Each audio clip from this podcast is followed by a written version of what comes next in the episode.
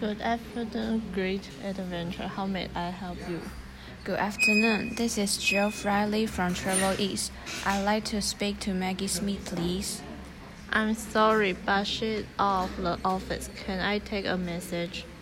Yes, thank you. I'd like to have a few more details regarding your last minute offer for Santorini. Okay, I'll put your thought to Miss Wilkin. She can help you.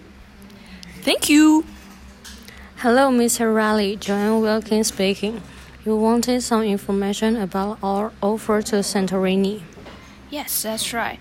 I would like to receive some more details about the hotel and whether it's also possible to leave from Manchester Airport.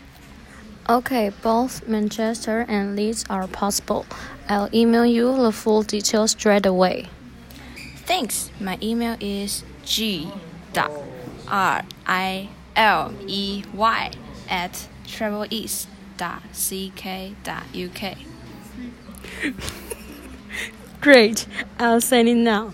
Thank you for calling. Goodbye. Goodbye.